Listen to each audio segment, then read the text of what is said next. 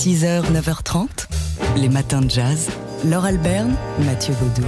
Et aujourd'hui, on se souvient du batteur Chico Hamilton. Oui, on s'en souvient à, à l'occasion du centenaire de sa naissance, Chico Hamilton euh, qui a fait ses classes à la Jefferson High School de Los Angeles en compagnie de Mingus, euh, Dexter Gordon et, ou encore de son complice Buddy Collette avec qui il a formé l'un des quintettes les plus baroques de l'histoire du jazz. Et c'est celui qu'on entend sous nos voix.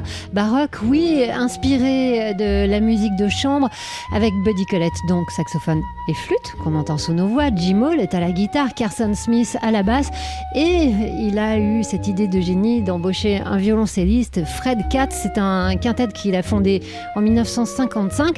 Euh, sans doute l'un des groupes les plus originaux euh, dans le paysage du jazz des années 50. Du jazz, pas sûr que Chico Hamilton aurait apprécié qu'on parle comme ça de sa musique. On l'écoute tout de suite.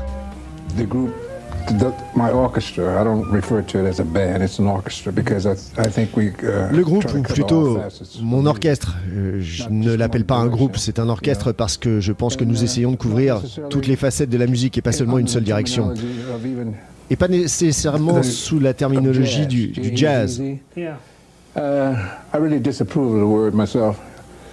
Je désapprouve hein, vraiment ce, ce mot moi-même. Je suis en parfait accord en fait avec les, les gens, avec Duke Ellington, Miles Davis, avec ces gens-là.